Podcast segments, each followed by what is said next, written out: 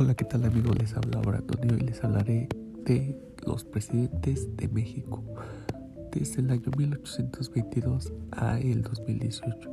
Les voy a platicar qué es lo que han hecho o qué fue lo que hicieron cada uno de esos presidentes en su gobierno.